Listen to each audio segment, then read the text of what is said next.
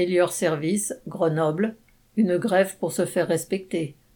Mardi 13 avril, les travailleuses et travailleurs du nettoyage de plusieurs services de l'État dans l'agglomération grenobloise, tels que préfecture, finances, DDT, tribunal administratif, rectorat, ont fait grève toute la journée.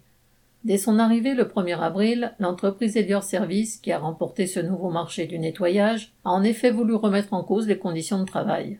Pendant que des salariés subissaient des changements d'horaire, on demandait à d'autres de faire le travail des agents non remplacés.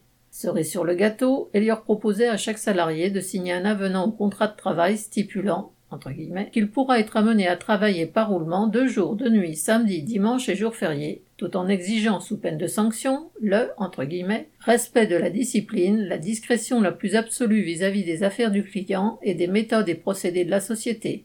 Cela, même après la fin du contrat. Il fallait donc être un véritable entre guillemets agent secret d'entretien, disponible jour et nuit, rien que ça. Sauf que cette direction méprisante, se croyant tout permis, a dû descendre rapidement de son trône face à la détermination de ses premières de corvée qui depuis un an sont sur le front du Covid.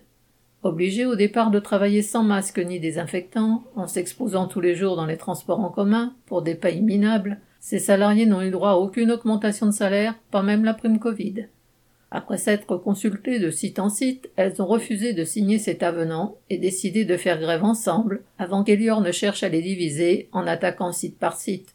Le jour de la grève, la DRH venue de Paris, accompagnée du chef de l'agence, a dû accepter de retirer les termes de l'avenant et régler rapidement les différents problèmes soulevés.